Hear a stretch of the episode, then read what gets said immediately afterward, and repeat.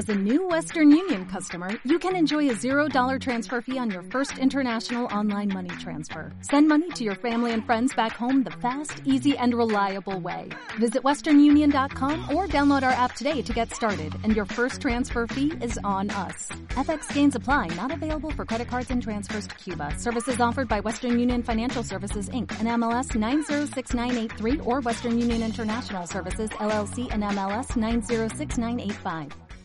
En Radio Castilla-La Mancha. ¡Silencio! ¡Silencio! ¡Cámara! ¡Callarse un momento para que se me oiga bien! ¡Acción! Estamos de cine. Amigos, siempre recordaréis este día como el día en que... ¿Estás listo? ¡Oh, sí!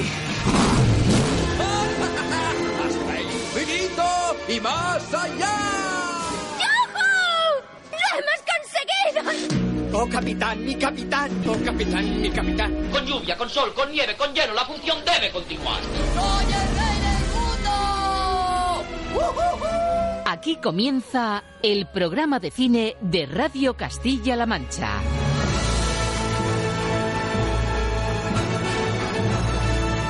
Presenta Roberto Lancha. ¿Qué tal? Muy buenas, ¿cómo están señoras, señores, amigos del cine? Qué gusto darles la bienvenida con el verano recién estrenado, que llega además pues a lo Gandalf, el gran mago gris creado por Tolkien, que ya dijo bien claro en su día que un mago no llega ni pronto ni tarde, sino justo cuando se lo propone. Y el verano, que es más viejo que el diablo y que el propio Gandalf, se presenta con las vacaciones escolares flotando en el aire, todavía en versión suave de calor y dando la bienvenida a estrenos que son tan listos como el propio Gandalf. Y que se lo pregunten si no a la cuarta entrega de Toy Story que llega justo cuando tiene que llegar, con los niños sin cole y con los padres mirando la carterera para hacer esa escapada a las salas de cine. La nueva apuesta de Pixar va a ser clave, de hecho, en este capítulo 146, en el que hoy tenemos a pie de sala a dos críticos de la revista Fotogramas. María Ayer y Ricardo Rosado se van a encargar hoy de testar si merecía la pena estirar la saga de los juguetes más queridos de la historia del cine o si habría sido mejor dejarlo en la emotiva tercera entrega que nos hizo llorar, algo que vamos a desvelar en cuestión de minutos. Toy Story 4 lo tiene todo a favor para comerse la tarta del fin de semana, pero que no se fíe que el denominado rey de los monstruos, a la sazón Godzilla, también llega con hambre y quiere darle una buena dentellada a la taquilla. Pero si se trata de ponerle música a este primer episodio del verano, tenemos claro que la ocasión es perfecta para sentarnos en el diván y proponerle a Ángel Luque rendir homenaje a esa fábrica de sueños por ordenador que tantas joyas musicales nos ha dejado desde 1995. Hoy nuestra sección de banda sonora será un homenaje a Pixar y a los grandes compositores que todavía han hecho más grande su legado. Randy Newman, Michael Giacchino o Patrick Doyle derrochando talento para películas como Cars, Coco, Up o Brave. Una sección para soñar cine animado que no te va a dejar indiferente. Querido Mago Gris, querido verano, querida Toy Story, no habéis llegado ni pronto ni tarde, sino justo cuando estábamos esperando. Subimos el telón de Estamos de Cine aquí y ahora, con Marta Lovera esperándonos ya en el hall de noticias y con una lista de títulos de series que auguran unas vacaciones entretenidas, no solo en las salas, sino en el propio sofá de casa. ¡Qué gozada! Hablar de lo que más nos gusta y que tú, una semana más, estés a la escucha. Proyector en marcha y que empiece la función. Damas y caballeros, distinguido público, bienvenidos a un verano de cine. Somos...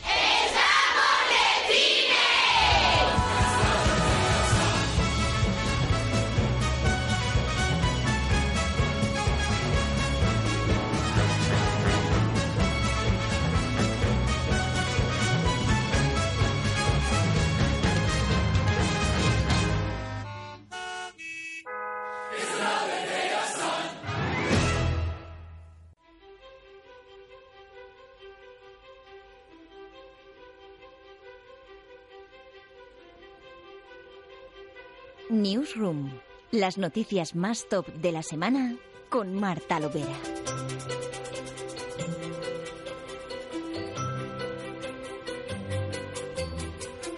No es por nada, ¿eh? pero se nota. Se nota que estrenamos verano, que este hall de noticias con Marta Lovera está perfectamente climatizado. Quizá un pelín más de la cuenta. Creo que en las pruebas de climatización de, este hall de noticias, Marta ha puesto ahí 19 graditos y te ha afectado, ¿no, Marta? Muy buenas. Sí, estoy un poco ya el típico constipado de aire acondicionado, pues aquí lo tengo. Ahora ya lo has puesto a 21. Estamos perfectamente con, con los sofás totalmente acolchados y demostrando o intentando demostrar a nosotros mismos y a los oyentes que de nuevo vivimos una etapa en la que las series están echando un pulso descomunal a lo que pasa en las salas de cine. Eso es así, es decir, nos van a llegar estrenos muy potentes, como el Toy Story 4 que ya tenemos en pantalla, como Godzilla que seguro que también pega un buen bocado a la taquilla, pero lo que se está viendo en ciertas plataformas en casa desde el sofá, Marta, no eran paños calientes cuando decíamos hace unas semanas, hay vida después de los tronos, vamos a tener buenas series, así que paciencia. Es que está pasando de verdad. Sí, además ha tardado. Yo estaba pensando este año, antes de que llegara Juego de Tronos,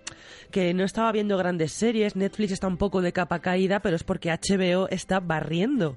Ha llegado Juego de Tronos y después han llegado otros estrenos que no son producción de ellos, pero que en España se ven en esa plataforma. Y ahora mismo no me da la vida para tantas seriazas, pero antes de primavera estaba pensando, vaya año más flojo, y ahora ya me callo. Fíjate que dijimos aquello de, bueno, Westworld puede ser la serie que llamada a ser la heredera de tronos, y resulta que al final en la variedad y en una apuesta de varios títulos potentes es donde ha estado la clave del futuro de HBO eh, después de los tronos.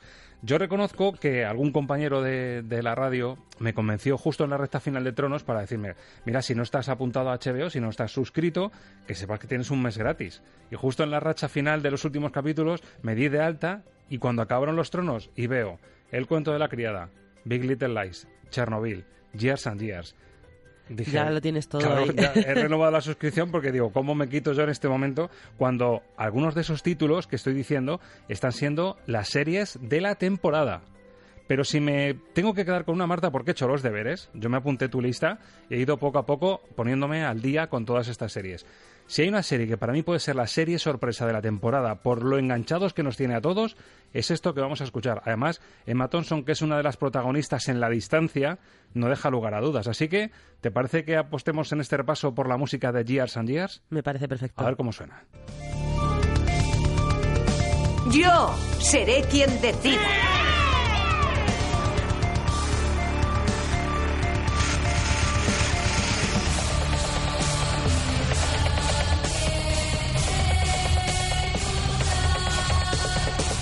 Una serie como nos adelantaba en su día Marta Lovera hace dos, tres semanas, que es algo así como Black Mirror, pero es no es miniserie de capítulos únicos e independientes, sino que es una serie continuada.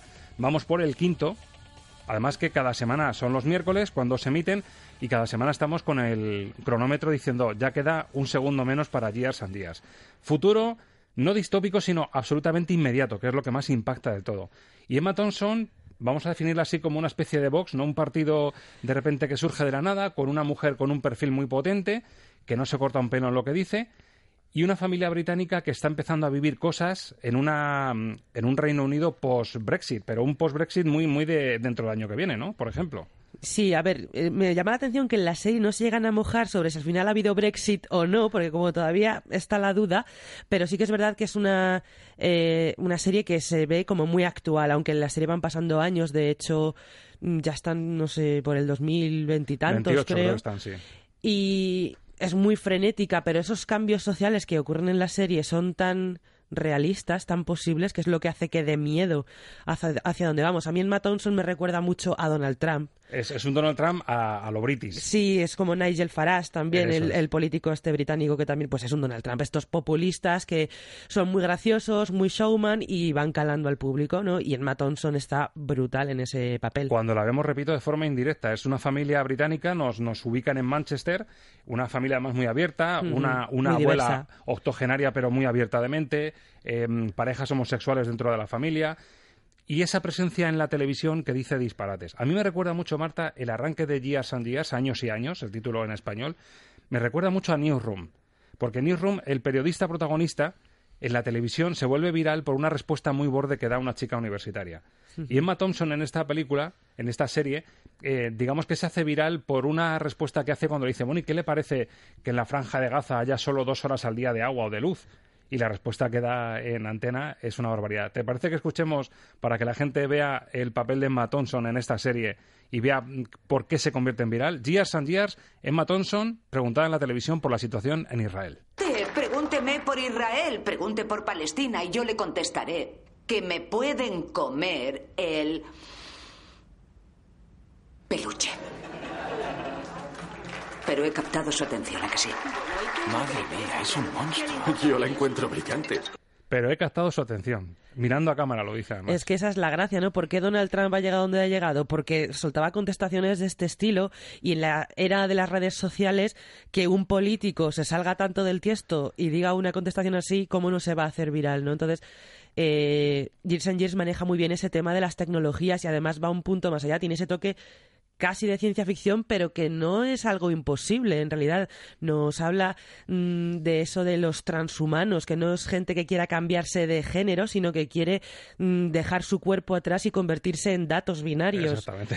Que, donar tu cerebro y que se convierta en datos que flotan en la nube. Es posible que mm. lleguemos a algo así, porque total, cada vez dependemos más del teléfono móvil o de los ordenadores. No es tan descabellado pensar que lleguemos a ese punto. Y llama mucho la atención también esa especie de Siri eh, externo que tienen en casa, es decir, decir, forma parte de la familia en el salón, tiene una especie de tubo con, con una luz y lo llaman Señor, me parece, ¿no? Sí. Señor y es como Siri. Siri, eh, ponme en contacto con toda la familia. En realidad eso existe ya muy parecido, es el Alexa que ahora está tan de moda y a través de ese aparato la familia habla siempre a la vez, están en contacto aunque cada uno esté en un lugar muy distinto del mundo. Muy recomendable la serie porque además tiene la técnica, si lo comparamos con la literatura la técnica del bestseller. Es decir, pega un acelerón final en todos los capítulos. De hecho, estamos hablando del quinto capítulo y están en 2028. Y prácticamente empiezan en nuestros días. Sí. Con lo cual, hay un acelerón en cada capítulo que empiezan a pasar por lo menos uno o dos años de golpe. Ponen la musiquita esa que hemos visto al principio con esos coros así un poco acelerados y te plantas en otro año más o en dos años más o en tres años más y la situación, pues eso, aparece España que ha habido una revolución también de la extrema izquierda, ahí nos atreven con un efecto Vox, tiran más a, una revolución de la extrema izquierda, una Europa mm, totalmente en crisis, China que no deja de crecer y un Reino Unido por lo que deja entrever en Matt Thompson que efectivamente está en una época post-Brexit y haciéndose fuerte desde la individualidad. Sí, y, hay otra catástrofe nuclear. Yo me acuerdo que vi ese capítulo, del primer capítulo de la serie, después de ver Chernóbil, y ya dije, eh, ¿qué hago? ¿Me deprimo aquí? Porque claro, ves una catástrofe que fue real, Chernóbil, y otra que puede ocurrir. Está claro que eh, ese tira y afloja que lleva, por ejemplo, Estados Unidos con Corea del Norte, puede que algún día mm, acabemos con alguna catástrofe nuclear. O sea, son problemas que los tenemos ahí como que podrían ocurrir y son realmente posibles y en la serie pasan. Entonces, para mí es casi una serie de terror a veces. No, no, tiene, tiene momentos de terror. Lo que pasa es que es de un punto de vista tan cercano que no te puedes abstraer como diciendo, bueno, para que pasase algo así tendría que ser algo muy retorcido, muy descabellado. No, no, es, es un día a día que nos va a resultar familiar y yo creo que ahí está la fuerza también de la serie. Así que absolutamente recomendable. Yo la he elegido la primera porque es ahora mismo la que tiene, me tiene más enganchado. A mí también. De la lista de grandes títulos. y, quiero, y luego, claro, como eh, hay que esperar una semana, es decir, no es la filosofía de Netflix de repente, ¡pum!, toda la temporada y si te envicias te la ves en dos noches, esta hay que esperar religiosamente a los miércoles. Yo creo que esto es otro de las claves del éxito. Creo que está muy bien a veces el sistema de Netflix de soltar las temporadas del tirón, pero y lo genial que es esperar semana a semana y comentar una serie, que es lo que ha hecho que Chernobyl sea la serie más comentada de las últimas semanas, que la hemos visto poco a poco. Seguramente si hubieran estrenado la temporada del tirón, no estaríamos hablando de Chernobyl casi nadie. Y de hecho se sigue hablando. ¿No, notas las partículas que siguen como flotando por están aquí ahí, están Ahí, el a, ver grafito. Si, a ver si suenan las, las partículas porque... Es el sonido de Chernóbil que nos anticipó Marta Lovera. Dijimos en su día que algunos expertos que la habían visto la estaban calificando como una de las grandes series de todos los tiempos. Incluso adelantaba Breaking Bad con el matiz, el asterisco, el pie de página de que es una miniserie. Claro. Porque eran cinco capítulos solo, ¿verdad? De una hora cada uno más o menos, como una película cortita cada uno. Pero madre mía, qué intensidad. Yo reconozco, Marta, que muchas veces cuando este tipo de expertos o programas como este, o la prensa especializada, subrayan la calidad de una serie, puede ayudar a que a lo mejor te animes a ver una cosa que no estabas dispuesto a ver. Yo reconozco que el tema de Chernobyl y ver una serie así de primera sin saber nada me hubiese dado una pereza tremenda porque sabes que vas a penar viendo la serie. Es probable. Yo creo que a lo mejor también si no hubiera habido toda esta conversación que se generó, que además Chernobyl apareció unas semanas antes o así de que acabara Juego de Tronos y consiguió que se dejara de hablar tanto de Juego de Tronos. Ya era un milagro. Un milagro. Hace un mes estábamos que solo hablábamos de Poniente. Y poquito a poco la serie lo ha conseguido y yo reconozco que a lo mejor, bueno, me interesa el tema, pero a lo mejor no habría corrido a verla. Y ya te digo, si lo hubieran estrenado toda del tirón, no habría tenido todo este boom que está teniendo la Es un serie. tema árido, dificilísimo, se aprende muchísimo de una historia relativamente reciente. Estamos hablando de mitad de los 80 y de una crisis que, que arrastró a la Unión Soviética hasta lo que conocemos hoy. Está tan bien explicada, hay unos papeles tan impresionantes, es un guion tan medido, tan sólido, y luego, claro, es que la comparación con los documentales reales es que han ido al milímetro a calcarlo. Entonces, eso se nota cuando lo ves. Se nota que te están contando algo desde el punto de vista de la ficción, pero basado en una realidad muy potente y muy cruda. Y por eso funciona tan bien. Sí, además, eh, incluso gente que vivió en esa época en la Unión Soviética ha dicho que el nivel eh, de ambientación es tan, tan medido y tan realista que, que se sorprendieron, porque muchas veces pues se habla mm, de que a veces se, se caracteriza todo, pues los rusos malvados, el comunismo y tal. Esta serie no, no entra en eso, aunque Rusia está muy enfadada. Mal, está muy enfadada y de hecho dicen que van a hacer su propia versión de Chernóbil echándole la culpa a Estados Unidos, porque dicen que a lo mejor un, un agente de espías de estos de, de Estados Unidos estaba por allí cuando Chernóbil explotó. Bueno, Madre, habrá que verlo. Hombre, es cierto que al final, tirando un poco, porque es una especie de, de planteamiento y de desarrollo, de ver qué falló. Entonces, claro, primero es el fallo humano de los técnicos que no hicieron bien su trabajo por ciertas cosas que no vamos a desvelar, pero sí es cierto que al final apunta que fue error de, mm, de esa supremacía soviética que se quería demostrar al mundo y que no querían reconocer error por nada del mundo. Sí, pero no creo que, o sea, yo por lo menos desde mi punto de vista la serie no creo que se ponga eh, en ese tipo de historias pues de la época de la Guerra Fría, de la URSS contra Estados Unidos, de rusos malos eh, y comunistas. No, creo que es algo que cuentan la realidad y estoy segura de que si Chernóbil hubiera ocurrido en otro país, por ejemplo Estados Unidos, el gobierno también habría intentado taparlo por todos los medios, Seguro. porque es, es algo que se intenta hacer siempre, o sea, no es, no es cuestión solo de eso. Entonces, Y otra de las conclusiones también es no solo la cadena de fallos humanos y, y- y de esa, eh, ese superpoder de la Unión Soviética como país eh, comunista que quiere controlarlo todo, sino que se racaneó. En, el en los materiales que se utilizaron se quiso ahorrar mucho dinero y en cosas como una central, en temas como una central nuclear no te puedes ahorrar en nada. Y es un poco lo que refleja. ¿Te parece que escuchemos a una de las parejas protagonistas, a los dos grandes científicos, físicos nuclear- nucleares super expertos, que son casi los que nos llevan de la mano para desentrañar todo lo que pasó? Papelón de Jared Harris, el hijo del mítico Richard Harris, al que hemos visto en Fringe haciendo un personaje turbador. Leímos, como tú decías, en, en The Crown. Y en Mad Men, sobre En Mad todo. Men también a mí ese papelón. personaje me dejó marcadísima, el de Lane Price. en- Y, y siempre turbio, siempre tiene ese Sí, matiz. es que tiene un poco esa cara un poco turbia, pobre hombre, pero sí que y tiene. esa pronunciación Sí, british impresionante. Exquisito, el acento Es británico es, una perfecto. cosa bárbara. Yo, yo de verdad, en, en otros casos a lo mejor dice, mira, te pierdes eh, en, en la, la versión original, pero aquí yo recomiendo la versión original porque la voz de este hombre es una maravilla. Y Emily Watson, que es esa física nuclear, que también es un poco la que le pincha y es el clic que vamos a escuchar para que cuente la verdad. Es decir, que no se limite solo al error humano, sino que diga de verdad que detrás está el fallo de cómo actuó la Unión Soviética. Me pediste que averiguara lo que pasó. Hablé con muchas personas y apunté cada palabra. Lo apunté todo. En estos cuadernos. Estos son de los que siguen vivos y estos de los que han muerto. Murieron rescatando a otros, apagando incendios, atendiendo a los heridos. Ni dudaron ni titubearon. Solo hicieron lo que tenían que hacer. Yo también. Yo también. Fui hasta un reactor expuesto. Así que, como ves, he dado mi vida. ¿No es suficiente? No, lo siento, pero no lo es. No lo es. Y lo que vemos en, en el último juicio con el que se cierra la serie es como este personaje, digamos que pone las cartas boca arriba y, y cuenta la verdad.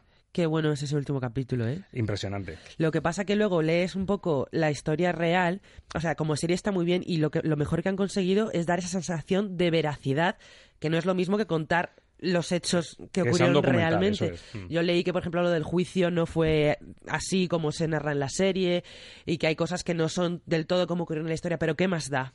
Si el total la serie es buenísima y nos ha hecho disfrutar tanto. ¿no? Bueno, de hecho ya casi la ha visto muchísima gente de los, de los que tienen plataformas. Si por favor usted es uno de ellos, tienen HBO, tienen la facilidad o la posibilidad de asomarse a Chernobyl, por favor, póngase al día porque van a ver cómo no, no exageramos.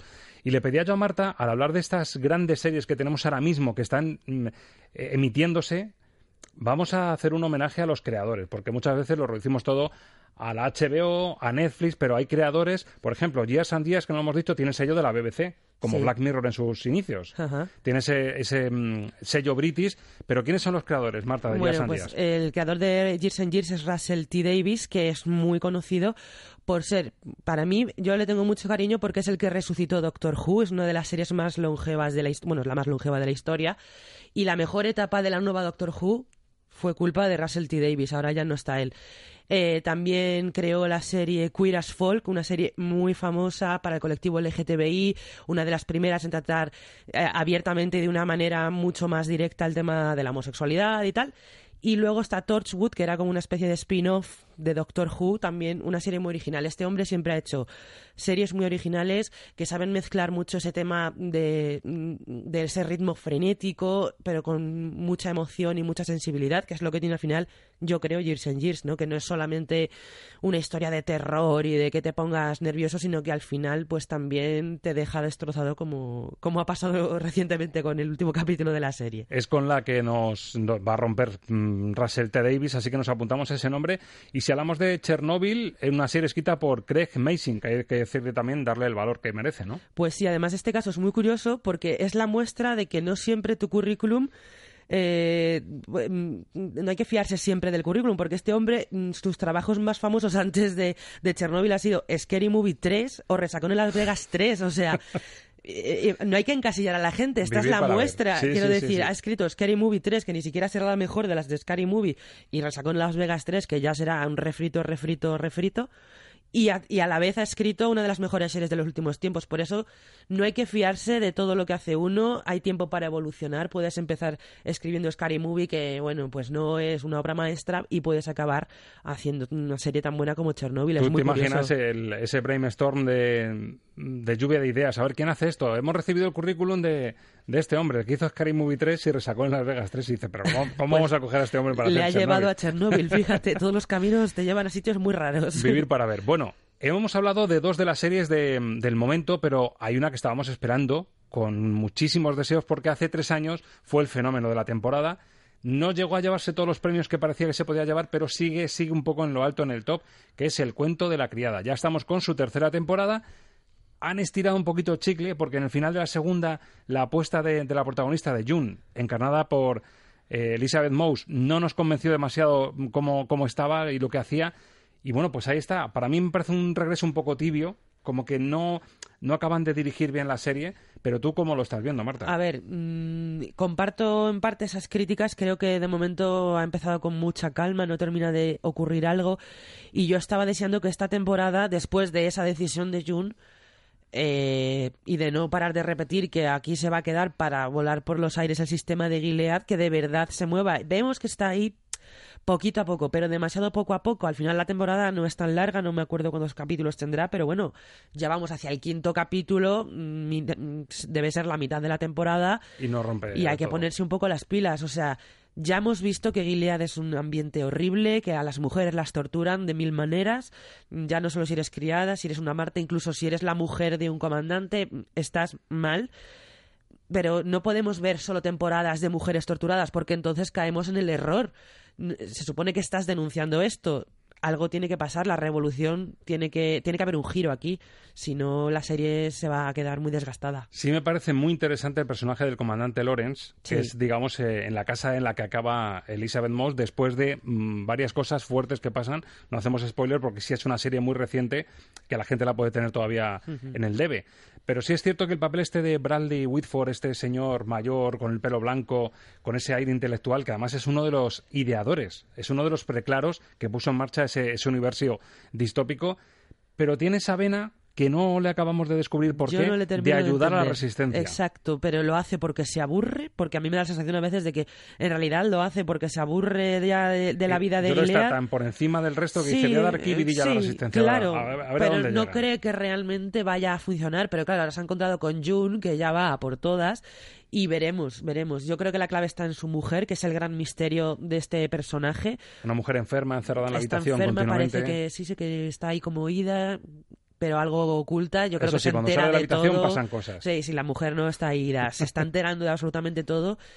Y mm, no sé, yo creo que la clave está por ahí, pero bueno, veremos a ver qué se va descubriendo. Un actor y un personaje muy bien dibujado, muy bien escogido, porque de hecho es el, el malo retorcido de Get Out, de Déjame salir. Es el, el señor este Le que... pega al mucho el rollete este. Misterioso decir, madre mía, este, este que me está dando la mano y me está ayudando a saber dónde, Sí, dónde me quiere llevar. Momento crucial en el arranque del cuento de la criada tercera temporada. El momento en que June deja escapar la, la oportunidad de poder librarse de ese mundo hostil y de recuperar a, a su hija pequeña y se encuentra con el comandante que la pregunta que qué ha hecho. Este es el momento un poco detonante de lo que va a ir pasando en esta tercera temporada. Sube al coche. Les alcanzaremos antes de que crucen la frontera. ¿Conoce al comandante Mackenzie? Tiene una hija. Se llama Agnes. Lléveme a su casa y luego nos iremos al norte. ¿Una hija? Sin ella no puedo irme. Sí que puedes. Pero no quiero.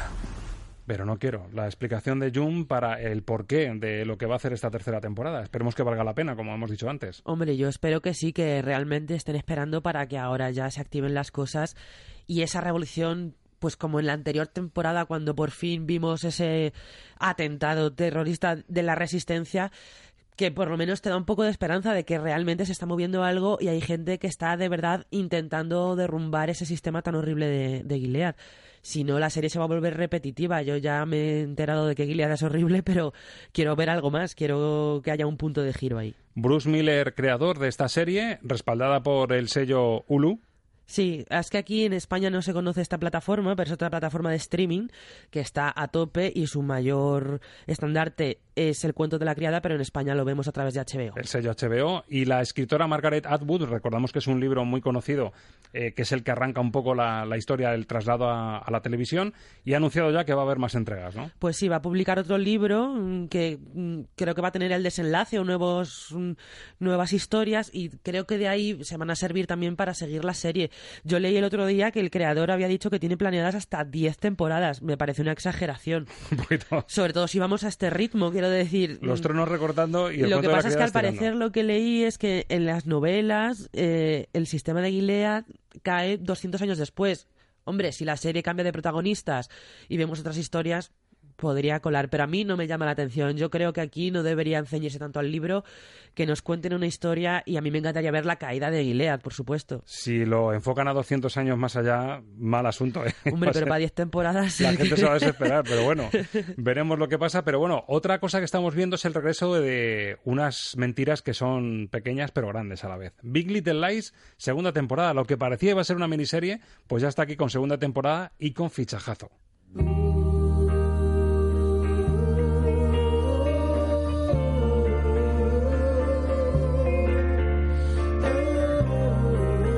Otra serie muy sugerente, con una feminidad increíble, esas madres que van al cole y de repente lo que se cuece con esos posibles malos tratos entre niños, lo que hay detrás de quién ha inculcado a esos niños que puedan maltratar a una niña, fue una sensación increíble. La de la primera temporada de Big Little Lies parecía que se iba a cerrar ahí, pero digamos que fuerzan un poquito también otra vuelta de tuerca y vuelven con la segunda parte, indagando en lo que pasó en la primera y en esa muerte sorpresiva del, del machista agresivo y maltratador.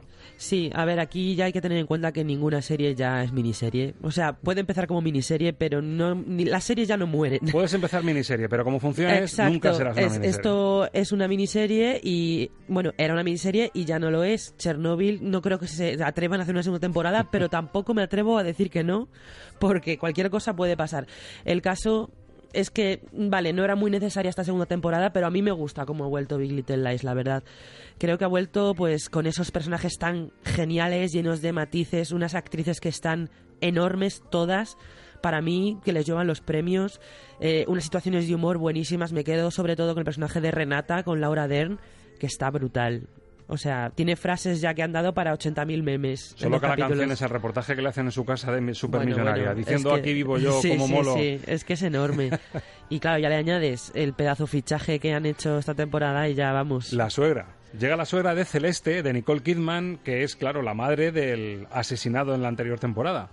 Y viene a ser un poco el principio de la temporada. eh, ¿Qué hicisteis el último verano? Se puede haber llamado Sí, perfectamente el sí, capítulo. sí, básicamente. ¿Qué hicisteis el último verano? ¿Qué pasó aquí? Claro, la madre del fallecido no se fía de lo que ha pasado y tiene una entre ceja y ceja, que es uno de nuestros personajes preferidos, la maruja top de, de la, La serie. genial Madeleine. Madeleine, eh, Reese Witherspoon, que tienen un encuentro en una cafetería así exterior de lo más memorable. Es que es brutal. Le sea. mete una caña a Meryl Streep impresionante, pero cogemos solo un fragmento que se fija y se ciñe precisamente a las sospechas de que algo pasó raro. Meryl Streep cantando en las 40 a Reese Witherspoon. Se me da muy bien calar a la gente, pero sin embargo contigo siempre me ha resultado muy difícil. Quiero saber qué pasó aquella noche y me... Me siento muy tentada de preguntártelo, pero dudo que vayas a decirme la verdad, ¿cierto? Tu hijo perdió el equilibrio y se cayó. Sí, esa parece ser la versión extendida, aunque depende de con quién hables. Pues Meryl Streep, indagando, por cierto, también escuchar la voz original de Meryl Streep y el toque que le da, el acento que le da, aparte de las gafas de lupa Sí. que le han puesto, un- un- una caracterización.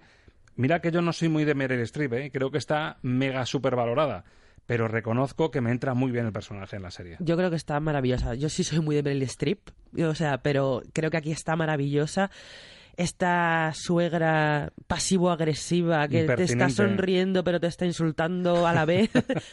Eh, y la caracterización me parece maravillosa. Eh, Meryl Streep ha exigido ponerse una dentadura falsa igual que la de Alexander Skarsgård, que es, era su, es su hijo en Para la que se serie. note la herencia para que se parezcan. dental, o sea, ¿no? hasta ahí es el nivel. Y es verdad que yo la miraba y digo, es verdad, tiene los dientes un poco distintos y tiene esa sonrisa tensa, siniestra. Pelo rubio, piel blanquita. Sí, sí, y bueno, yo la veo brutal. Meryl Streep solo con ese grito brutal que pega en el primer capítulo que deja a. Celeste y a los hijos asustados. En plan, ¿me dejáis Con eso- que, que- que, exprese lo que llevo dentro? Le van a llover los premios solo por ese grito. Ya lleva un capítulo y ya todo el mundo augura que vamos a ver a Meryl Streep en los Emmy, en los Globos de Oro y en todo lo que se ponga. Sube el caché de Big Little Lies con el fichaje de Meryl Streep y bueno, estamos por el segundo capítulo. Ajá. Estamos esperando el tercero, así que buen regreso. Un poquito tibio también, tampoco empieza A mí muy el fuerte. segundo me ha gustado más. El segundo ya se empieza a ver que, Que pueden pasar por dónde van las cosas. Me, me interesa mucho por dónde van a llevar el personaje de Zoe Kravitz, que no tenía tanto peso en la primera temporada, a lo mejor era como la que menos nos interesaba y ahora puede ser la clave para que todo se desmorone. El giro en la familia de Renata, el marido que ahora al parecer tiene problemas económicos. No sé, me gusta mucho y por supuesto Nicole Kidman. Es que cada vez que tenemos una escena con esa sesión con la psicóloga, a mí... Bueno, es que también soy muy de Nicole Kidman, entonces... No, no, una, una serie con un elenco femenino espectacular. ¿Crees que Meryl Streep acabará sabiendo lo capullo integral que era su hijo? Lo maltratador. Es que yo creo que ella lo sabe. Sí, ¿no? O sea, creo que si su hijo era un capullo integral es gracias Es- a ella. Viendo, con dos capítulos vistos y cómo le defendió cuando ya Celeste le cuenta un poquito el percal que había. Eh, y ella le defiende sin pensarlo. O sea, me da que pensar que a lo mejor él era así porque a lo mejor su madre también le ha No criado solo de esa la manera. dentadura, ¿no? Exactamente. Bueno, y si era poco todo esto de series y la calidad que estamos viendo en pantalla en el sofá de casa, pues vamos a ponernos en marcha, nos ponemos el cinturón porque también Marta tiene unas cuantas noticias de forma breve que contarnos antes de ponernos a pie de sala. Un repaso a la actualidad, Marta, que empezamos hablando de un proyecto que nos adelantó en su momento su propio director, Alex de la Iglesia. Se trata de la serie 30 Monedas que prepara junto a HBO. Ahora sabemos que la serie se rodará en distintas localizaciones de Castilla-La Mancha y de hecho empieza el casting ya de ya prácticamente. Pues sí, por eso además de buscar esos lugares para rodar han convocado un casting que tendrá lugar el próximo 1 de julio en el municipio de Aldea del Rey, en Ciudad Real. Concretamente será en la calle Real número 98 a partir de las 12 del mediodía. Lo que buscan son hombres y mujeres de entre 25 y 75 años, muy amplio el abanico, así que además de hombres y mujeres con rasgos árabes y de etnia gitana. Así que ya lo saben, no todos los días se tiene la oportunidad de participar en un proyecto de Alex de la Iglesia. Ya lo creo, y no era un farol. Fíjate que en Estamos de Cine lo adelantamos en septiembre del año pasado. Visita a Toledo de Alex de la Iglesia, estamos de cine cara a cara con él. Y claro, la pregunta de qué tienes pensado para el mes que viene o para dentro de dos meses o de tres. Y esto nos dijo a las de la iglesia y no iba desencaminado. ¿eh? Quiero hacer una serie, estoy trabajando en una serie, una serie de terror. Y luego me gustaría hacer una película, una, una nueva comedia. Eh, pero no os puedo hablar de qué va porque porque da mala suerte. Pero estamos en ello, sí. Bueno, pues por parte, la serie de terror ya está en marcha, luego habrá que ver por dónde va la comedia que también nos adelantó. Pues sí, pero qué bien, oye, que encima nos hablará de este proyecto y encima vaya a rodarse en Castilla-La Mancha, o sea, que tengamos tanta relación con esta historia, está muy bien. Muy buena noticia. Bueno, no dejamos Castilla-La Mancha porque esta semana se han entregado los premios Pávez, enmarcados en el Festival de Cortometrajes de Talavera de la Reina, que también quiere tener, hacerse su sitio en esto del cine a través de los cortos, que es un poco lo más sencillo para empezar. Y allí vimos a dos pesos pesados de la escena española, Verónica Forqué y a Juan Diego, que recibieron de hecho el Pávez de honor. Pues sí, es un premio dedicado a estos actores que llevan toda una, vida dedicándose al cine. El cortometraje Seattle fue el gran triunfador de la noche, se llevó los premios a mejor guion, dirección, montaje y banda sonora original. Y Tag Rip se hizo con el galardón a mejor corto nacional. Además, el director Aritz Moreno, que se llevó el Pávez Emergente de 2019. Y esta casa además entregó el premio Castilla-La Mancha Media al mejor cortometraje autonómico a Intrusismo de Pablo Díaz.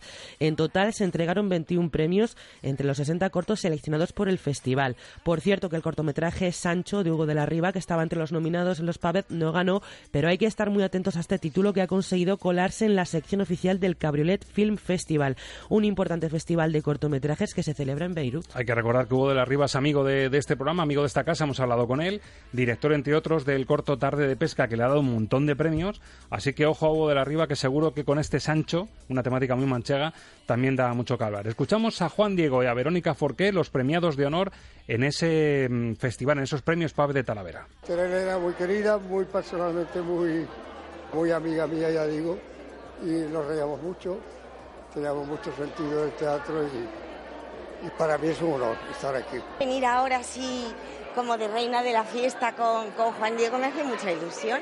Que te den premios siempre, siempre viene bien, ¿no? Es como un, como un abrazo así grande. Pues un abrazo grande para ellos, para Juan Diego y para Verónica Forqué por su visita a Talavera y por ese premio de honor.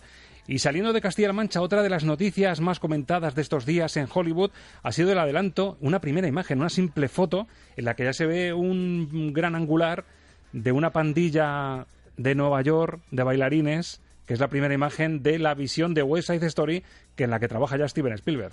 Pues sí, yo he leído comentarios de todo tipo. En la imagen vemos a los actores protagonistas, Ansel Elgort, este nos suena un poquito más de la peli Bajo la misma estrella o Baby Driver, y la desconocida Rachel Segler, no ha hecho ninguna película, así que ella llega nueva al cine, y ambos interpretan a Tony y a María, y aparecen rodeados él por los Jets y ella por los Sharks.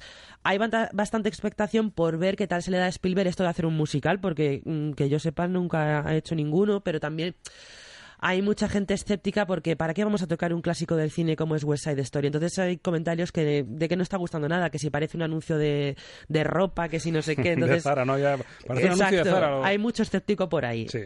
Yo reconozco, yo soy muy de Spielberg, pero muy de Spielberg, me parece uno de los grandes de la historia. Pero es que West Side Story es iconografía del cine. O sea, es, es una de esas películas que encima era tan moderna, porque se dice, no es que ha envejecido mal. Tú te pones West Side Story esos primeros planos, esos grandes angulares de Nueva York, esos bailes, esa coreografía no sé, es muy difícil de mejorar, muy difícil el colorido que tenía. Yo también creo que necesidad no había ninguna. Y no sé, tampoco veo mucho que sea una historia que pegue para Spielberg, pero bueno, lo mismo nos sorprende y nos cierra la boca. Hombre, este hombre sabe, tiene un engranaje y un equipo de dirección que con lo que se ponga lo saca adelante seguro. Bien hecha va a estar, eso seguro. Otra cosa es que tenga el alma y la chispa esa mágica que la haga una película O algo distinto que aporte algo diferente a la original, ¿no? Exacto, igual hay extraterrestres y nos rompe a todos con la historia. Siendo Spielberg nunca se sabe. Bueno, y también hay mucho debate con Toy Story. Ya tenemos la cuarta, hemos dicho en pantalla, va a ser un poco clave y núcleo en el programa de hoy. La pregunta del millón es, ¿se habrán pasado estirando el chicle con lo bien que quedó la tercera? ¿Te quedas a descubrir lo que tenemos a dos críticos de fotogramas? Hombre. Pues nos vamos a hablar de Toy Story 4.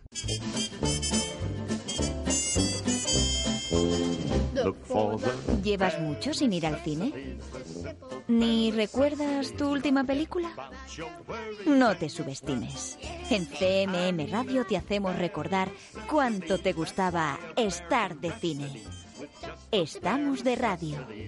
Estamos de cine.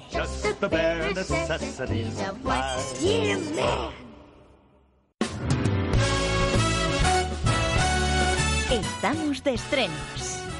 El repaso a la cartelera en Radio Castilla-La Mancha. You've got a friend in me. You've got a friend in me. Pues ha llovido, ¿eh? Desde aquel lejano año 95 en el que Pixar nos dio una lección de cómo por ordenador no solo se puede hacer una película que nos emocione, sino nos puede demostrar que los juguetes tienen sentimientos y que pueden vivir aventuras impresionantes. Tanto es así que 25 años después, Pixar, de la mano de Disney ya, se atreve con la cuarta entrega de Toy Story, con esa duda en el aire que venimos diciendo. ¿Hasta qué punto había necesidad de arriesgar y hacer una cuarta parte con lo bien, con lo redonda, con lo emotiva? Lacrimógena, que quedó la tercera parte, lacrimógena en el sentido más positivo que se puede decir.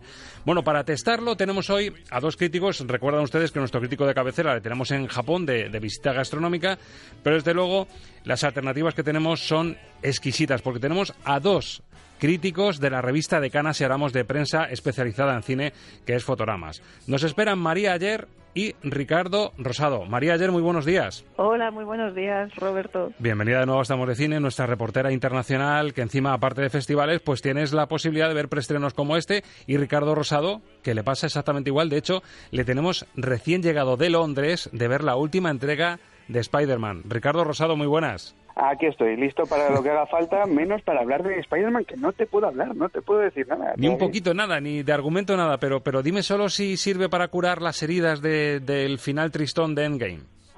Sirve, es, es muy fácil salir muy contento de esta película. Bueno, eso es una buena noticia, pero hay que esperarse al 5 de junio, ¿verdad? Ni siquiera es el fin de que viene, sino hay que esperar dos. Eso, es queda un poquito más, sí.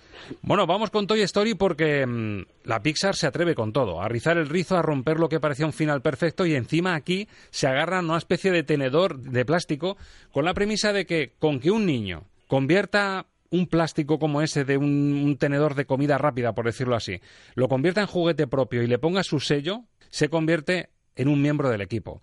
Y ya sabemos que Woody, el vaquero Woody, es el mejor capitán posible de un equipo como este, y en eso se basa Toy Story 4, esta cuarta entrega, en la que todo se mueve por ese tenedor de plástico. A ver cómo lo cuentan en el tráiler. Ya sé que suena un poco raro, pero todos tenemos que asegurarnos de que no le pase nada a Forky. Eh, ¿Le ha pasado algo? Gus, tenemos que recuperar a Forky. Recibido. Tenemos que encontrarlo, mamá. Bonnie necesita a Forky. Sheriff Woody siempre acude al rescate. Vais a tener que dar un señor salto, Duque y tú. ¿Cómo que yo?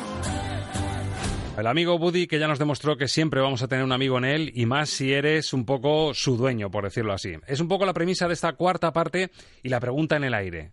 ¿Hacía falta estirar el chicle? ¿Les ha salido bien la jugada? ¿Se justifica? María, ¿te ha convencido Toy Story 4?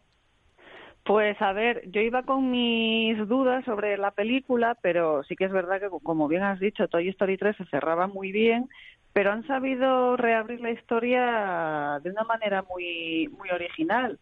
hay que recordar pues que ahora los juguetes están viviendo con Bonnie, con su nueva dueña, y, y, y, como bien dice el tráiler y todo, pues ahora se presenta Forky, con él vienen también pues muchas preguntas existenciales que siempre Pixar le encantan hacer, más allá de la animación, de mm. qué es un juguete, qué no.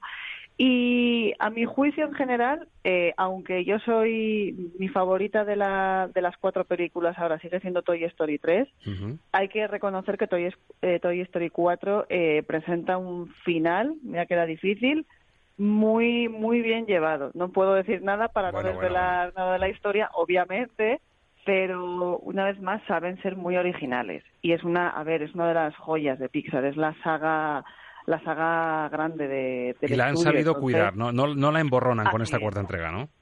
No, no, yo no creo, puede gustar más o menos, eso por supuesto, pero emborronar para nada, para nada. Ricardo, tu opinión, porque, bueno, es, es, cierto que ya dijimos hace una semana con Alberto Lucchini que había que dar al sello Pixar, a la creación de John Lasseter, ahora firmada por Josh Cooley, que había que, por lo menos, el beneficio de la duda, dárselo de sobra, porque nos pasó lo mismo con Toy Story. La primera nos pareció una obra maestra, ¿para qué se meten en la segunda?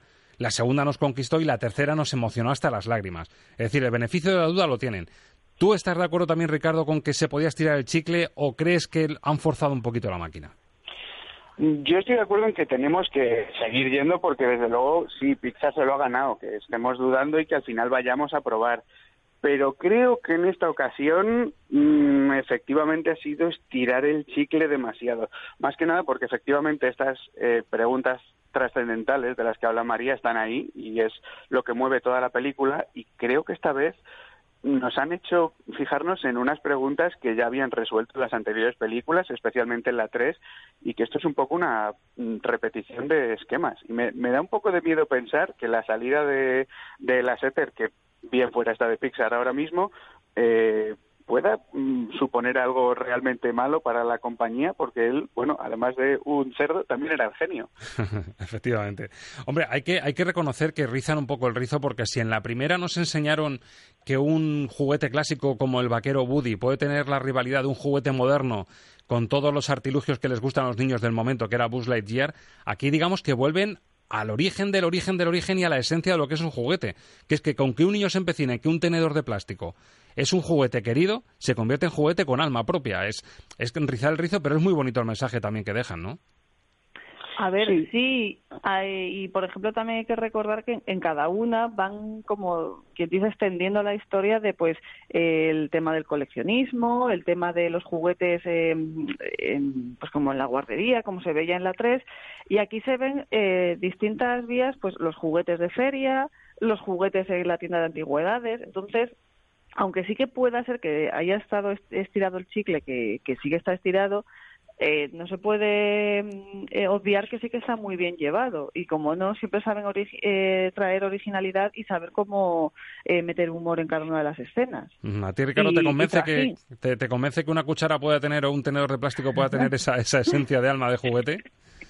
Bueno, cuesta un poco, cuesta un poco, pero la, es verdad que es que en Pixar este tipo de cosas las hace muy bien. Entonces, al, al final es rápido entrar en el, en el juego de, vale, pues este tenedor cuchara es el nuevo juguete y ya está. El, el problema es ese, que, que quizá está todo un poquito repetido, la película tiene algunos problemillas extraños de ritmo en el que piensas, bueno, no sé yo si los niños aquí van a terminar entrando y si los adultos están ya para un Toy Story 4, si les va a apetecer o no. Se queda un poco como a mitad de camino de todo que no desde luego la película tiene aciertos por todas partes y tiene grandes ideas y no es una mala película. Aquí el problema como siempre es estar comparándola con las con las tres que venían antes. Claro bueno son 100 minutos lo bueno es que tampoco se les ha ido la mano que últimamente en, estos rizar el rizo animados se les va un poquito la mano 100 minutos y las notas hay que reconocer a mí me ha sorprendido que viene con muy buenas calificaciones. Un 8 por ejemplo en internet en Film Affinity casi un 9 le ponen en IMDb este sello internacional de usuarios eh, cinéfilos viene con cuatro estrellas sobre cinco de la prensa especializada internacional. Aquí en España, tres y media en Cinemanía, que está muy bien. Le pone cinco estrellas Luis Martínez en Metrópoli y cuatro estrellas en ABC. María, ¿tú qué le pones a este Toy Story 4 sobre cinco estrellas? Sobre cinco estrellas, eh, yo creo que las cuatro se las consigue. Pues cuatro sobre cinco también muy buena calificación de, María ayer. El 8 lo ha conseguido. El 8, pues eh, está. Notable alto. Toy Story, Toy Story 3 tenía el 9,5, y medio, ¿eh? Para mí. Notable alto. A ver, Ricardo, ¿qué le pone a Toy Story 4? Yo le pongo tres estrellas porque se han olvidado de Bus y eso no puede ser. eso es un error muy importante. Salir sale, pero hay que decir que sí que tiene más protagonismo y más enjundia la, la vida de Woody. Claro, es muy secundario Buzz Lightyear en esta, en esta ocasión, ¿no? Sí, sale, vamos, tiene, tiene, las mismas frases que el señor Patata, María, es que el pobrecito este no se ha quedado muy atrás. Bueno, Toy Story eh, eh, pinta que va a ser pinta que va a ser la única película en cuatro semanas para cinco ya vamos, que le va a arrebatar el puesto primero en taquilla a Aladdin, que está siendo un fenómeno, María, absolutamente increíble, el boca a boca está funcionando, y es que ni, ni los Men in Black han podido con, con Aladdin, es curiosísimo el efecto, ¿eh? Hombre, es que también de todas maneras, Men in Black, a ver, no he podido verla, pero creo que es una película que llega a deshora. Por lo que cuenta, por lo que trata, es una cosa muy manida, muy noventera, que si se hubiera hecho antes, pues quizá, pero no ha dado el resultado que esperaba. Y hombre, pues Aladdin pues eh, sigue arrasando, los clásicos, nos gusten o no las adaptaciones de Disney, arrasan y Aladdin no, no ha sido para menos, pese a que todo el miedo que tenía la gente al pues, principio. Pues, está funcionando de maravilla y el boca ha oído que entre los espectadores está funcionando y se está notando porque en la cuarta semana, repetimos, Aladdin se ha zampado también a, Men in Black como lo hizo con, con Fénix Oscura de, de X-Men. La pregunta es, ¿Godzilla le dará una dentellada buena a este pedazo de monstruo cada vez más grande? De hecho, le llaman esta vez el rey de los monstruos. ¿Tendrá opciones de comerse un poquito la tarta del fin de semana con Toy Story 4? Esto es lo que cuenta el tráiler del nuevo Godzilla, por supuesto, más grande, más poderoso y esta vez aliado de los humanos. Dios mío. Se mueven como una manada. Están cazando. Todos responden ante un alfa. Si acabamos con Ghidorah, acabaremos con todos ellos. ¿Hay alguna criatura que pueda hacerle frente?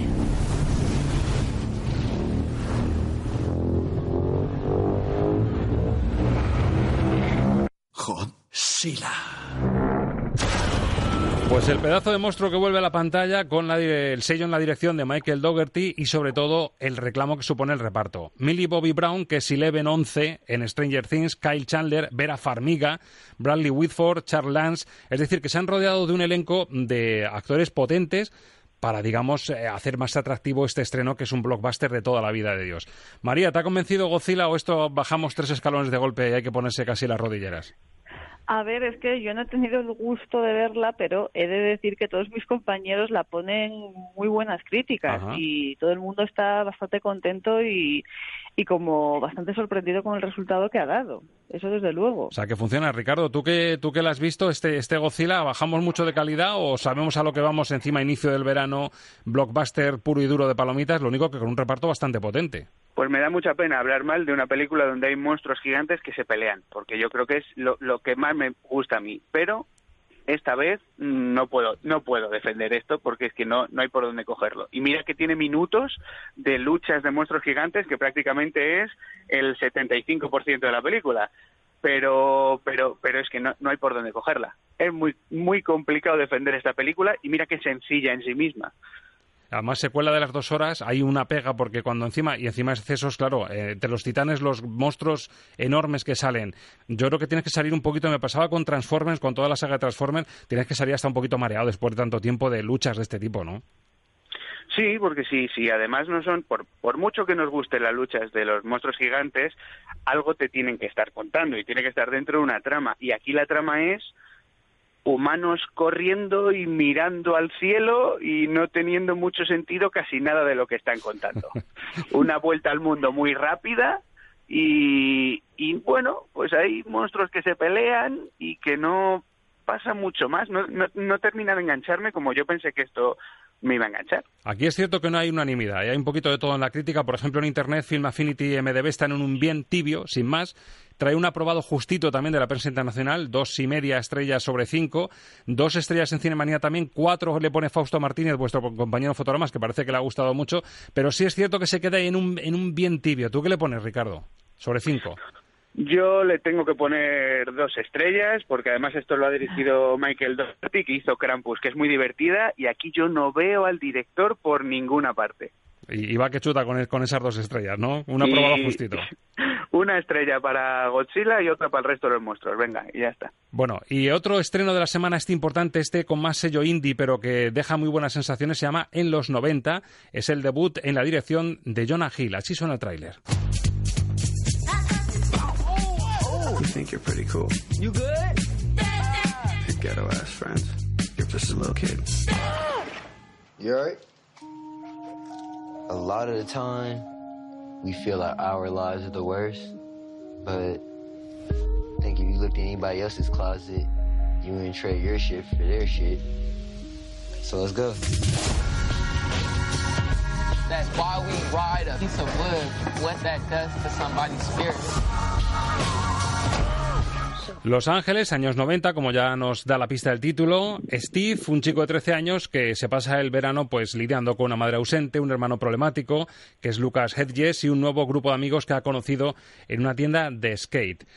Bueno, una comedia dramática que supone además el debut en la dirección, como decíamos, de Jonah Hill, al que vimos en Ave César, en Infiltrados en la Universidad, que también escribe el guion y protagoniza la película Catherine Watterson, al que vimos en Animales Fantásticos y los Crímenes de Grindelwald, el propio Lucas Hedges, que está en todas, en Manchester frente al mar, en El regreso de Ben, y el joven Sunny Sulik, que es el que vimos en El sacrificio de un ciervo sagrado, una película desde luego demoledora.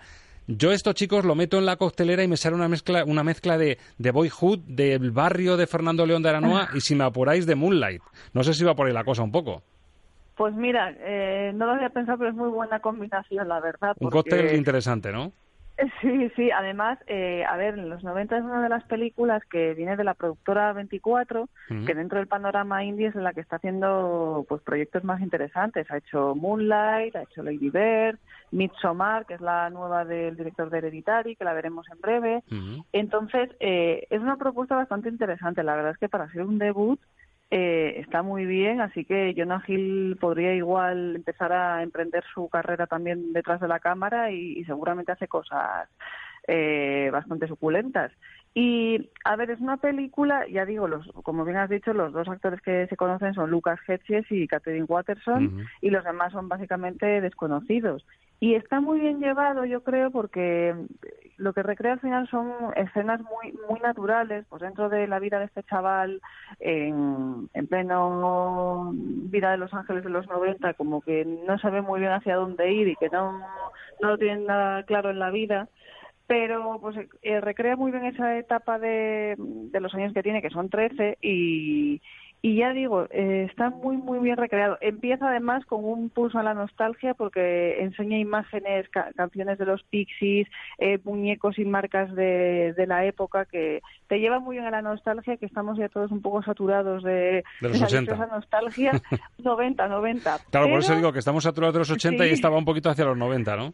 Exacto, sí, sí, pero no la, no la mete a capón como a lo mejor podía hacer en, en otras películas. Aquí está muy bien llevado y no se recrea demasiado. Simplemente, pues sí, se ven, ya digo, escenas y marcas muy de, skate y muy de, de los que vivimos esos años, la adolescencia, pero no se recrea en ello ni mucho menos. Va al lío, sabe llevarlo muy bien para ser un debut, no está nada mal. Además ha, verdad. acu- ha acumulado unos cuantos premios el año pasado en el entorno de cine independiente. Yo lo veo, Ricardo, Sí. como el contrapunto perfecto a, a lo que estamos hablando. O sea, el supercine comercial, digamos, polarizado este fin de semana por eh, Toy Story 4 y Godzilla, el contrapunto perfecto para desengrasar y ver ese otro cine que también apetece ver en salas, ¿no?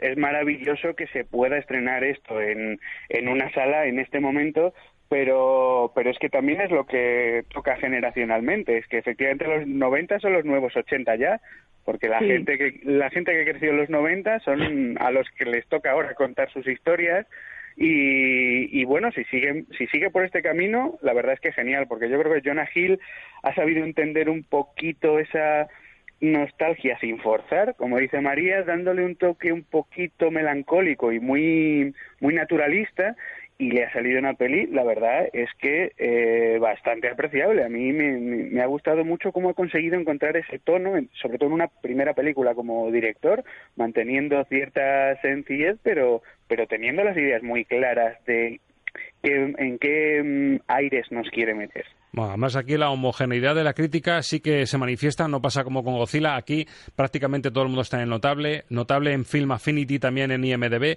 casi cuatro estrellas, eh, llega de la prensa internacional y aquí, eh, aquí en España ha cuajado igual, cuatro estrellas en ABC, tres le pone Francisco Marinero en Fotogramas, eh, perdón, en, en Metrópoli, cuatro estrellas, Irene Crespo en Cinemanía y me da que vosotros vais a estar rondando las cuatro también, María, ¿tú qué le pones sobre cinco? Pues yo creo que tres y medio sí, se las lleva. Las cuatro tampoco, las tampoco merece las cuatro, ¿no? No llega tanto. Eh, bueno, ahí está, tampoco llega tanto, pero bueno, en la siguiente seguro que lo consigue si va por esta línea Jonah Hill. Ricardo, tú llegas a las 4, te quedas también en el tres y medio como María, que ya es muy buena nota. Yo llego a las cuatro. Si a mí me pones que haya canciones en la banda sonora de Cypress Hill y de Morrissey y, y música original de Trent Reznor, pues, pues cuatro, cuatro estrellas y lo que tú quieras. Bueno, pues la sorpresa, el tapado de la semana, que es muy bueno que lo haya también, porque la semana que viene además va a rivalizar con lo que esté haciendo en taquilla Godzilla o Toy Story 4 el cine español. Alguno dirá, por fin. Un poco la pega, el asterisco, el pie de página, es que tiene que volver a ser la comedia la que nos permita mm, pegarle una dentellada a la taquilla, porque llegan los Japón con Dani Rovira, que es el cómico omnipresente en la, en la pantalla española. María. Pues sí, efectivamente. Y eh, bueno, se estrena Los Japón y también se estrena la ganadora del Festival de Málaga, que se llama Los Días que Vendrán. Y que, alguien ya nos anticipó que era muy buena película, que había que apuntársela. Así es, sí, sí, y desde luego, y lo sigo manteniendo. ¿eh? mantienes. Eh, si, me traes, si me das a elegir entre las dos, eh, me quedo con los días que vendrá. Eso no lo dudaba. Lo único que hay una que sí que va a pegar un mordisco a la taquilla y la otra que, por desgracia, porque ya sabemos eso en España, se va a quedar muy por detrás en números, en dígitos, ¿verdad? Exacto, así es. Pero bueno, a ver si podemos hablar de ella y la gente se anima a verla. Perfecto. Bueno, pues este es el repaso en la cartelera que viene así de potente. Desde luego los del cine saben que cuando empieza el verano es cuando hay que poner la carne en el asador. Lo ha sabido entender muy bien Pixar. También lo ha sabido entender Godzilla con ese super regreso de más grande y más duradero y más todo. Y lo bueno, que siga habiendo buen cine si se sabe buscar. Eh, María Ayer, Ricardo Rosado, críticos de Fotogramas, muchísimas gracias por eh, ayudarnos con este repaso a la cartelera y ahora disfrutar del fin de semana y lo que le decimos a la gente siempre, a elegir bien, ¿no? Eso es. Muchas gracias, Roberto. Hasta la próxima. Ricardo, lo mismo, ¿eh?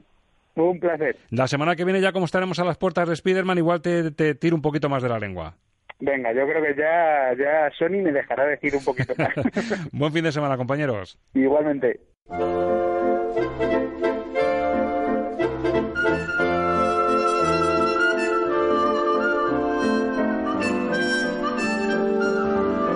Estamos de cine con Roberto Lancha.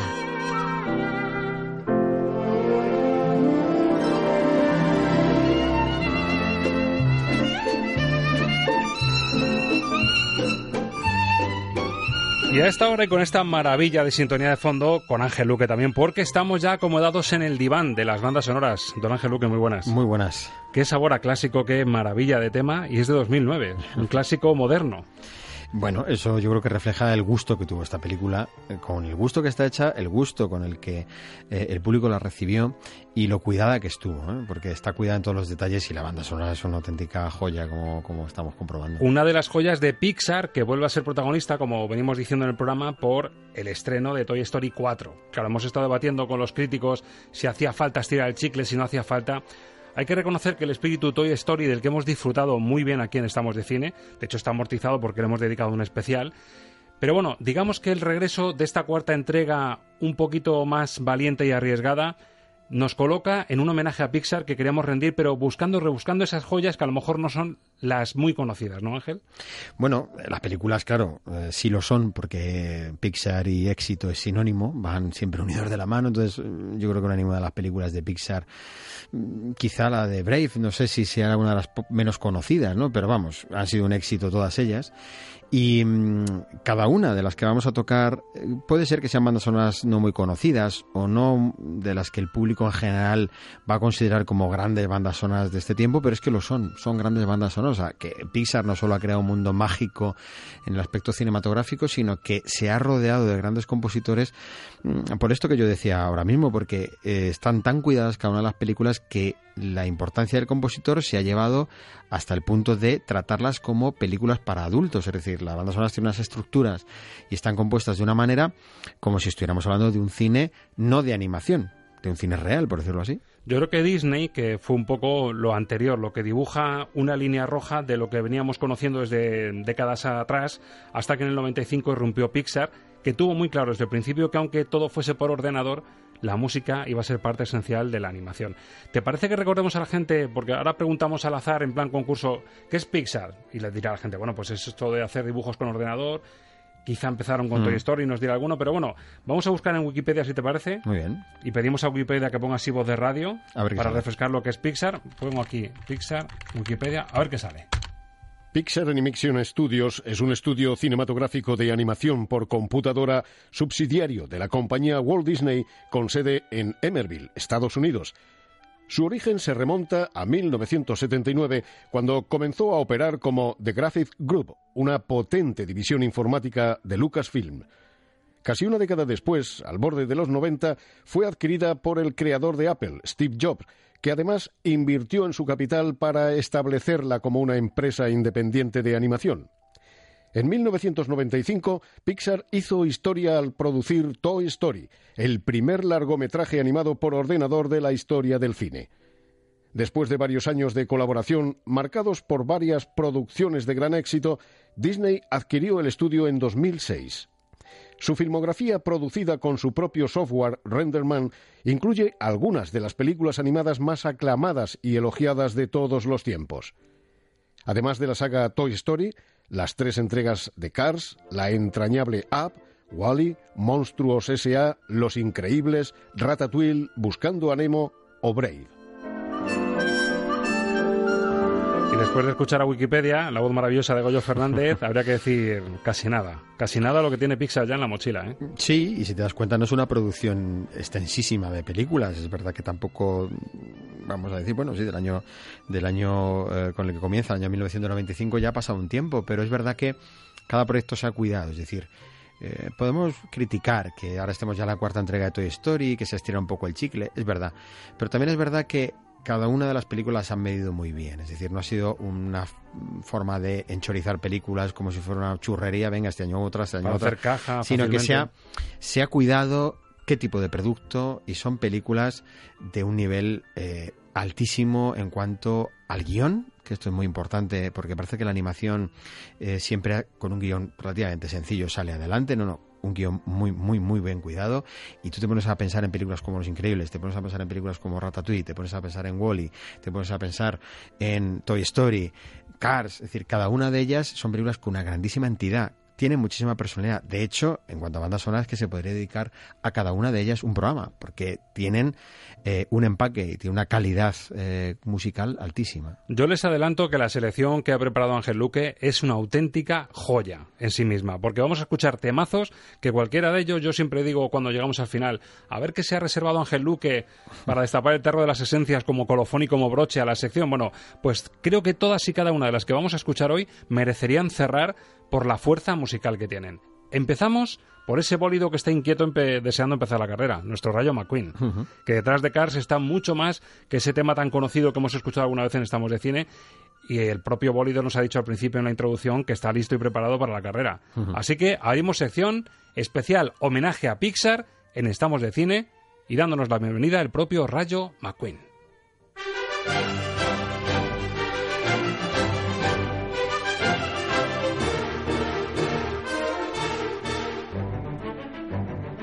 Lo que ves es lo que oyes.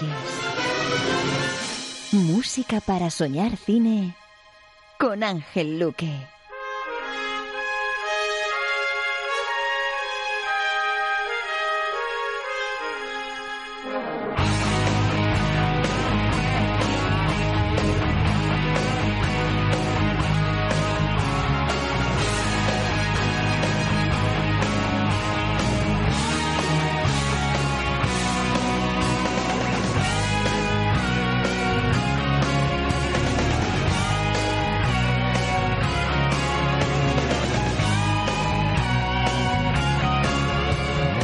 Claro, Luque, que es amigo y me conoce bien, ha dicho aquí le meto guitarreo a lancha y, y va a alucinar con esto, porque es una de las partes o, o uno de los aspectos de Cars que más me gusta de la banda sonora, que es ese aspecto rockero que casa también con esas escenas de velocidad y esas carreras.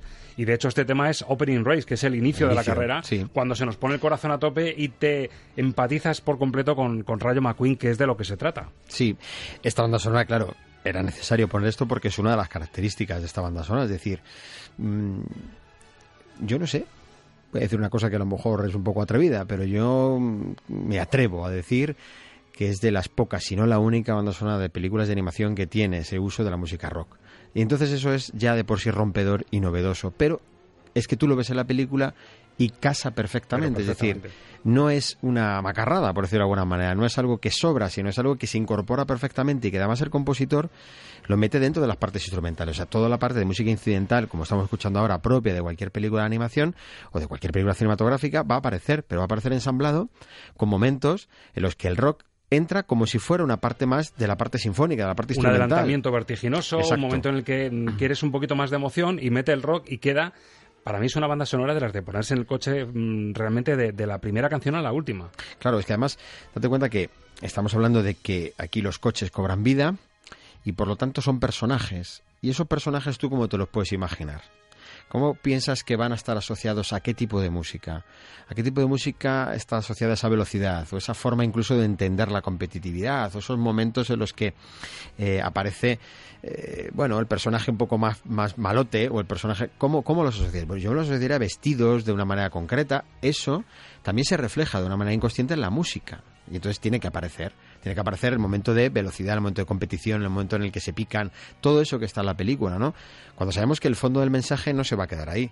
El mensaje de la película va a ir mucho más allá, porque para eso es una película que, como todas las de Pixar, va a un contenido muchísimo más profundo, donde van a poner en valor lo que es la importancia de ayudar al otro, lo que es la importancia del no solo competir por competir, sino superarte a ti mismo y con eso estar satisfecho, rendir al máximo dando lo mejor de ti, no solo por el resultado. O sea, todo eso está ahí. Y por lo tanto, la banda sonora nos va a invitar a esa forma de éxito también, ¿no? Un buen acelerón es rock, que es lo que refleja esta banda sonora, claro. Mm, de alguna manera el que está detrás es un genio de las composiciones y de las bandas sonoras como es Randy Newman y en la dirección John Lasseter, es decir, lo tenía todo Cars para ser el pelotazo que fue visual como, como mm, película de animación. ¿Te parece que escuchemos el segundo tema que has elegido? Pasamos de Opening Race a The Big Race, la gran carrera, que aquí también vamos a tener emociones con el sello, repito, de Randy Newman, uno de los grandes.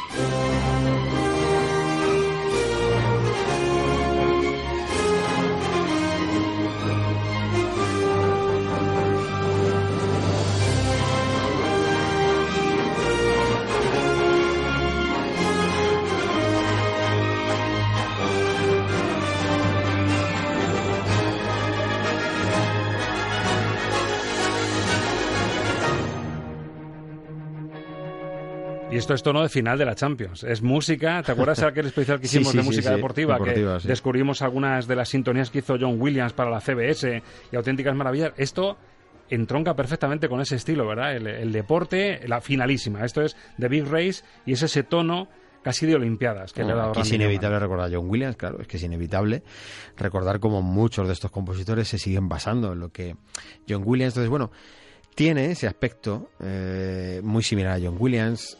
Eh, Randy Newman es un compositor, ya lo dijimos en su momento cuando hablamos de la trilogía de Toy Story, porque quiere decir que eh, realmente la Pixar y Randy Newman pues ha sido eh, no es que Randy Newman ha sido el compositor de la Pixar por excelencia porque Giacchino también ha estado ahí de una manera importante el primo de Randy Newman Thomas Newman también ha estado ahí o sea han tenido influencia pero bueno yo creo que si tuviéramos que decir quién es uno de los compositores realmente de referencia de la Pixar es Randy Newman porque fue con el que comenzaron, ¿no? Y esa trilogía de Toy Story está ahí y realmente eh, Newman se ve claramente que viene sí del mundo del sinfonismo, pero viene también del mundo de la música de grupos rock, porque él comenzó así, comenzó siendo y de hecho ha arreglado y ha compuesto muchas cosas para grupos de rock, con lo cual no se separa mucho de lo que este tipo de cine podría pedir si esto no fueran coches, si fueran atletas, si estuviera una película relacionada con el deporte, o sea, se acerca a eso y ahí coge modelos como el de como el de John Williams claramente y a la vez introduce esos otros elementos que hemos escuchado antes porque le vienen de su esencia de cómo es él como compositor. Eso y el estilo que aplica en Toy Story mm, más o menos puede ser similar porque busca ese mismo sonido muy aventurero. En Toy Story marcando mucho los personajes, eh, del vaquero, con algo de música tal, o un poco de música más espacial cuando estamos en Buzz Lightyear, y aquí marcando mucho eh, lo que son los personajes que tienen más, más importancia. ¿no? Y una película de Oscar. Esta gran película Cars es de 2006, mucho más reciente, la tenemos en la memoria fresquísima todavía, de 2017, Coco. Ese homenaje a la cultura de la muerte en México, oscarizada tanto la película como el Recuérdame, pero es una banda sonora, y lo dijimos en su día, cuando disfrutamos del Remember Me, que es una película que esconde muchos secretos musicales. Y es lo que nos propone Ángel Luque. La canción, la banda sonora es de Michael Giacchino, la dirección de Lee Anchorage y de Adrián Molina. Pocas veces se dice en las películas de animación el sello de los directores, salvo George Lasseter, que tiene ya ese sello inconfundible. Sí, sí. Los otros pobres, y más si son parejas, se quedan ahí como diciendo, ah, sí, esta es de Pixar, ¿no? Y de Disney. Y ahí se queda la cosa. Sí, porque ahí no se asocia a una dirección como la conocemos todos. Es decir, Exacto. no está marcando a los actores que tienen que hacer, ¿no? Pero el director es al final el que en estas películas va a hacer que veamos un resultado final, es decir, cómo tiene que ser esta escena, si va a haber un zoom, si va a haber un traveling, eso lo va a decidir exactamente igual, porque claro, ya el cine de animación te permite ese, ese juego exactamente igual que el cine real, ¿no? Las vicisitudes familiares de Miguel, ese joven encantador mexicano con el sueño de convertirse en leyenda de la música, con una historia familiar de lo más curiosísima que le lleva al mundo de la muerte. Y este es el tema que ha elegido Ángel Luque para demostrarnos que Coco es mucho más allá que Recuérdame.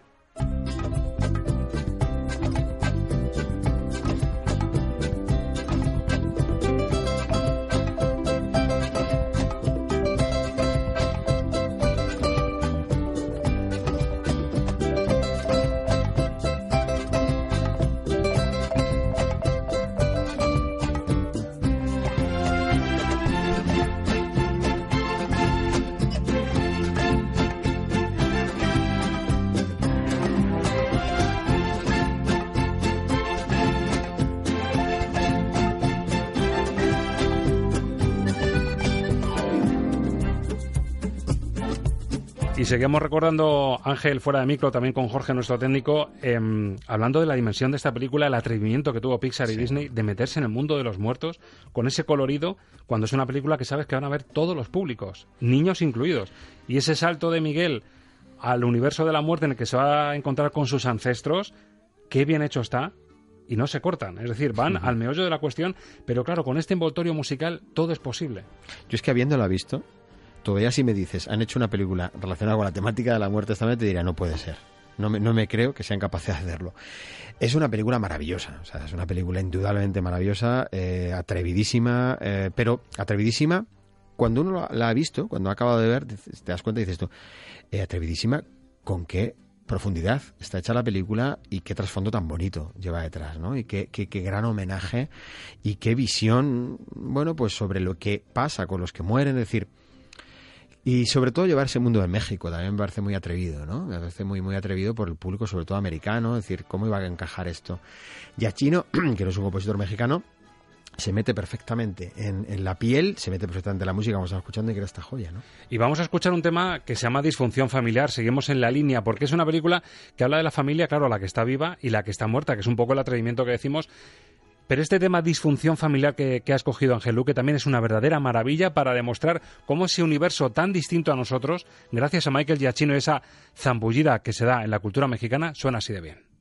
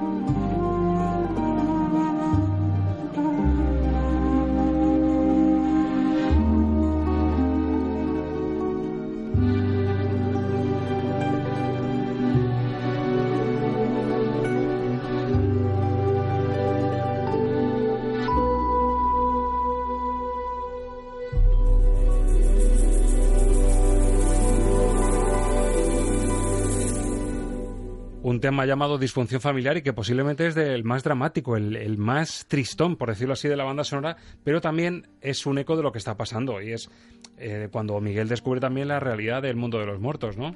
Claro, está, está metido porque la imagen que puede dar la banda sonora es, bueno, estos son todos temas mexicanos y ya está. La banda sonora tiene un componente eh, intimista también fundamental. Está claro que las canciones son protagonistas en esta película, ensombrecen muchísimo, pero la banda sonora es una auténtica. La banda sonora, la banda sonora es todo, lógicamente, ¿no? Pero la banda sonora, la parte instrumental es una auténtica maravilla. Bueno, pues yo le invito a Jorge Rodríguez, a nuestro técnico, que ha dicho, bueno, merece la pena realmente Coco. Que vea Coco, que por cierto, Coco es la bisabuela del protagonista, del chaval de Miguel. Mm. Cuando llegues al final y veas ese encuentro con su bisabuela y ates todos los cabos, si se te aguanta la lagrimilla ahí me lo dices porque tiene que haber muy pocos oyentes que en el final de Coco aguantasen las lágrimas. Un final muy, muy, muy emotivo. Eh, Michael Giacchino fue muy valiente eh, en la banda sonora. Hizo un esquema muy parecido al de Ratatouille. Eh, hizo un esquema muy similar que le funciona muy bien. Es decir, se va a la música popular, a la música tradicional, la lleva a su terreno, le da mucho ritmo a la película, le da mucha viveza, temas cortos, muy variados, los temas intimistas cuidándolos mucho y resulta fantástico. Hemos hecho la transición a, este especial Pixar con, con con la banda sonora, el tema más conocido y con el que hacen esa especie de cortometraje que es una auténtica obra maestra. El inicio de la historia en la que vemos a ese señor mayor y la historia que de amor que vive con su pareja de siempre y como en cinco minutitos... Es que aunque, nos- aunque solo hubiera sido eso, la sería película es, es magistral. Yo te dije O sea, en su día que incluso me sobra la ida Sí, de olla sí, del sí. final de Sí, la sí, isla, de sí, los sí, perros. sí, sí. El inicio es el mejor arranque que yo he visto en cine, no en cine de animación, en cine en, cine en general. muchos años. ¿eh? Es una maravilla. Son a lo mejor cinco minutos, no son más. Con, con ese fondo que hemos escuchado, pero en App también ocurre lo mismo que con ese tema, que hay mucho más que el tema más conocido de App. Y es este que nos trae con el personaje de Kevin, que es ese niño Boy Scout regordete, que, que- que logra enamorar a, a ese abuelo, a- al señor Fredriksen, a Carl Fredriksen. Y es el tema de Michael Giacchino, que repite aquí para App con este tema dedicado a Baking.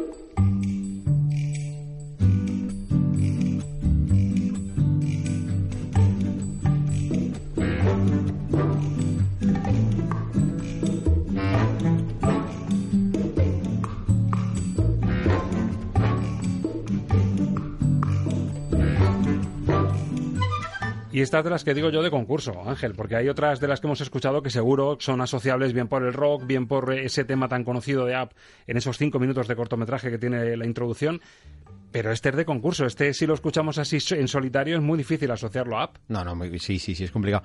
Lo que pasa es que si sacas la melodía que hay de fondo, sí que te va, te puede sonar a, a varios pasajes de la película, porque esto luego suena en diferentes versiones con otros instrumentos dentro de, de- que es muy propio también, es muy, muy típico de ese tipo de bandas sonoras, es decir, el compositor sabe que se está dirigiendo en, en primer lugar a un público infantil y aunque esté haciendo, como yo decía antes, bandas sonoras que pueden ir películas de adultos, eh, sabe que una de las necesidades de las películas de animación es que los leitmotiv tienen que funcionar muchísimo para que la música esté constantemente siguiendo el juego y la dinámica de la película.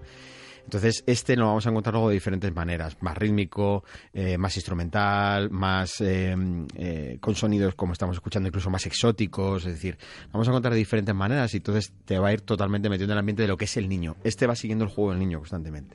Y llega al final, ya lo decía yo hace un momentito, que si Ángel Luque se suele reservar lo mejor de lo mejor para el final, ¿qué será lo mejor de lo mejor de estas joyas un poquito más escondidas en la arena del universo de Pixar? Y ha salido Brave, una Es que película esta de es la más 2012. escondida. Exactamente. Y para mí, mm, así categóricamente, y son magníficas todas las bandas sonoras, ¿eh? pero para mí es la mejor de todas las que ahora mismo de Pixar. Como banda sonora completa. Completa. O sea, es decir, la de Toy Story me encantan, las de Cars tienen momentos maravillosos, la de Ratatouille es mm, una delicia absoluta. Esta guarda unos secretos musicales poco reconocidos. Además, es Patrick Doyle el que hace esta banda sonora, lo cual ya es una, algo extraño porque no es habitual, eh, como hemos visto en los computadores Pixar, o sea, ni, ni Randy Newman, es, es, mm, solamente eh, Patrick Doyle el que hace esta banda sonora y es la única que tiene para Pixar y a mí me parece que es un homenaje absoluto a la música celta, a la música irlandesa, con unas piezas y unos temas maravillosos. Y de ahí el fichaje de Patrick Doyle, al que la gente dirá, pues a mí me suena, yo creo que han hablado de él. Claro.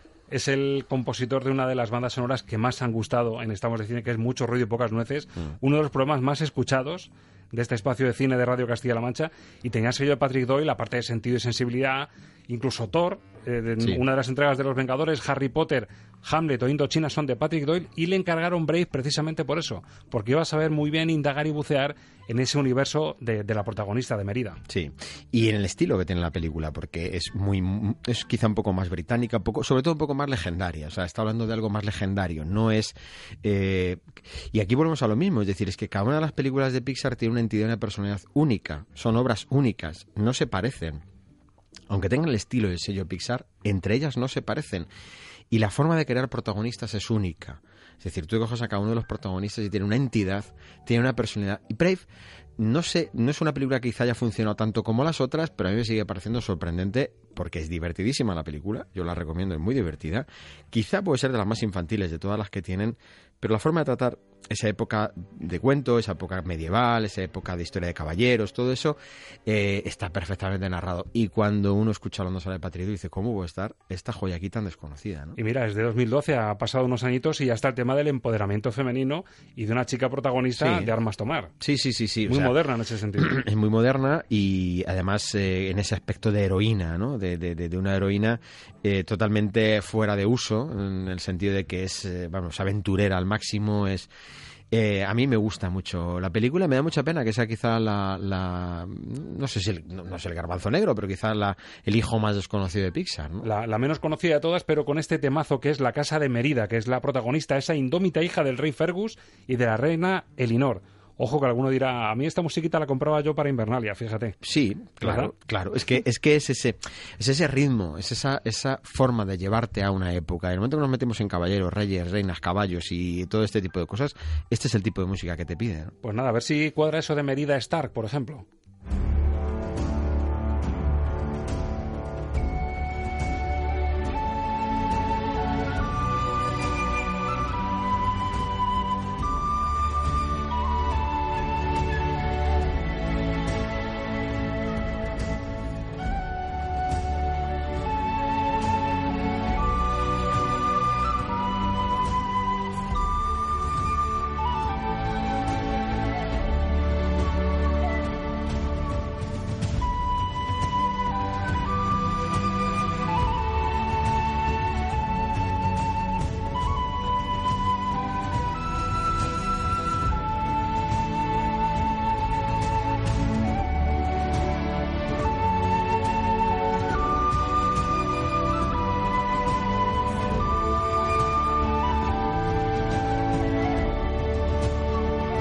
Yo lo he visualizado enseguida, Ángel Luque. Jon Snow cabalgando hacia el exilio más allá del muro.